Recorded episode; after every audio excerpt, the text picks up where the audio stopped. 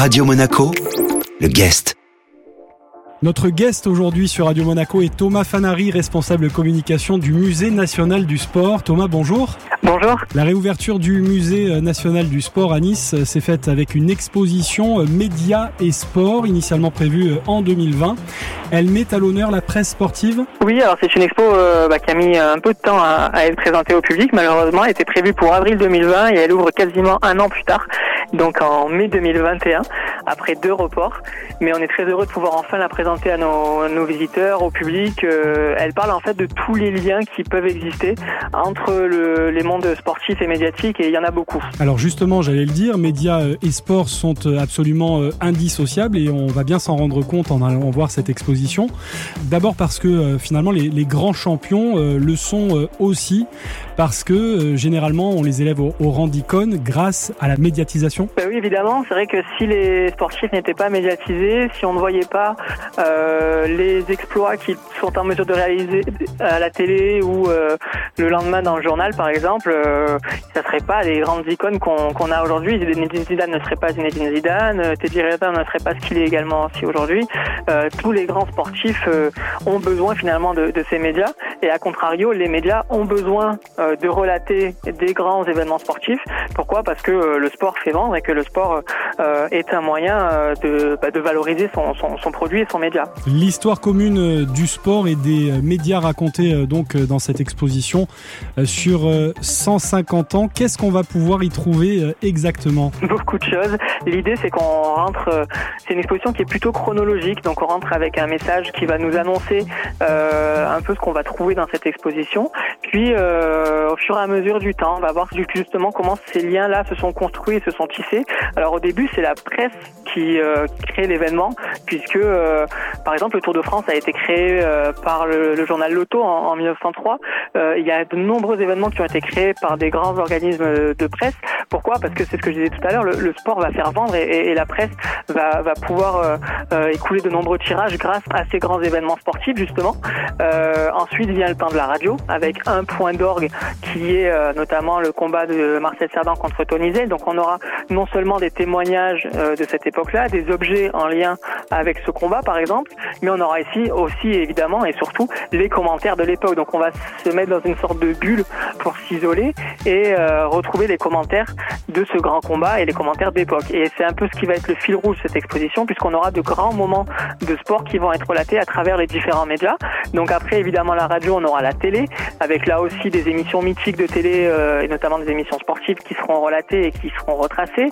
Et puis des grands commentaires sportifs, des grands commentaires de grands moments de sport. On aura une bulle à émotion euh, où on va retrouver une dizaine de grands moments sportifs à travers, évidemment, les images et les commentaires d'époque. Et on finit cette Lesquels, par, exemple, par le numérique. À quel, quel moment de sport? Alors si, par exemple, je vous parle de France-Italie en 2006, avec le commentaire de Thierry Gilardi, quand Zinedine Zidane donne le coup tête à Materazzi, je suis sûr que ça vous parle. Je ne vois euh... pas de quoi vous parlez, Thomas. J'ai oublié cet épisode. Alors, plus heureux, peut-être qu'on a le commentaire de Thierry Roland, euh, Coup du Monde 98, France-Brésil. Je crois qu'après avoir vu ça, on peut mourir ouais. tranquille, enfin le plus tard possible, mais on peut. C'est des commentaires qui sont des commentaires qui sont devenus mythiques, qui pour nous font partie de l'histoire du sport français et qui doivent être relatés dans cette exposition. Notre guest aujourd'hui est Thomas Fanaris, c'est le responsable communication du Musée national du sport. On se retrouve dans quelques instants pour la suite de cet entretien sur Radio Monaco. Radio Monaco, le guest. La suite du guest, c'est tout de suite sur Radio Monaco avec Thomas Fanari. On parle de la réouverture du Musée national du sport à Nice et de son exposition temporaire actuellement Médias et Sport. On parlait tout à l'heure, Thomas Fanari, des liens entre euh, médias et euh, sport et sportif.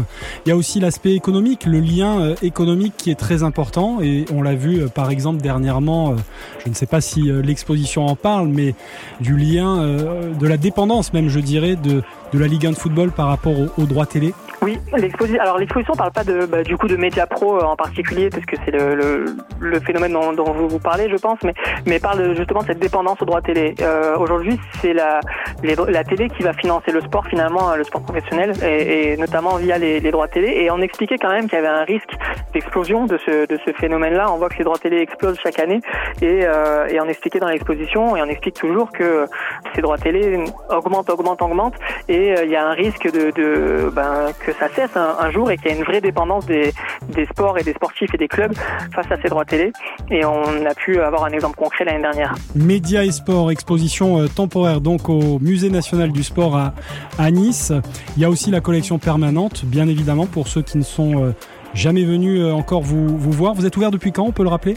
Alors on, a rouvert le 19 mai et on est ouvert euh, bah maintenant tous les jours, 7 jours sur 7, de 10h à 18h.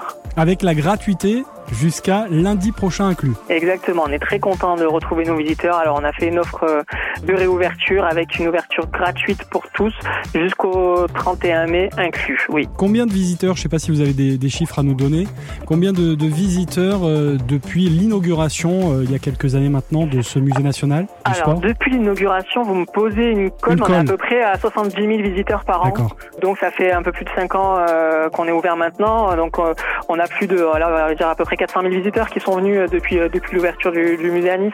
C'est une vraie réussite et puis euh, c'est un musée qui trouve toujours son public. Alors on oublie l'année dernière avec le contexte particulier, mais chaque année on a, on a toujours plus de visiteurs au sein de ce musée. On, est, on est très heureux. C'est un musée qui est, qui est familial et qui s'adresse à tous. Et c'est très bien de l'avoir un musée national comme, comme le nôtre sur le territoire niçois. Merci. Merci à vous. Thomas Fanari, responsable communication du musée national du sport, était notre guest aujourd'hui sur Radio Monaco. Cet entretien à retrouver sur radio monaco.com et toutes les plateformes de podcast. Radio Monaco, le guest.